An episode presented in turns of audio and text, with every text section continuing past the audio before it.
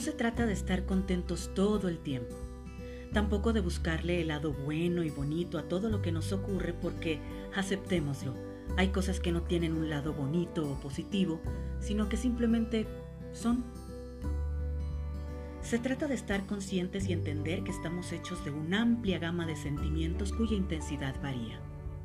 Somos, entre muchas otras cosas, felicidad, tristeza, enojo, emoción, frustración, melancolía, amor.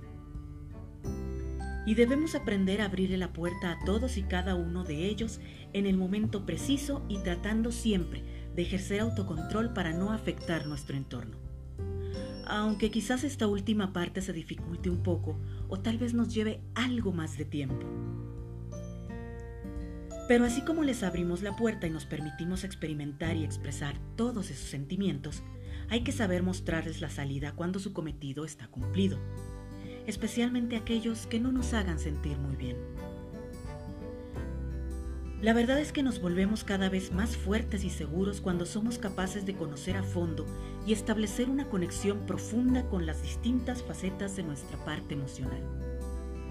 Créanme, este mundo sería muy distinto si en lugar de buscar la perfección, la divinidad o la iluminación, nos enfocáramos simplemente en ser más humanos.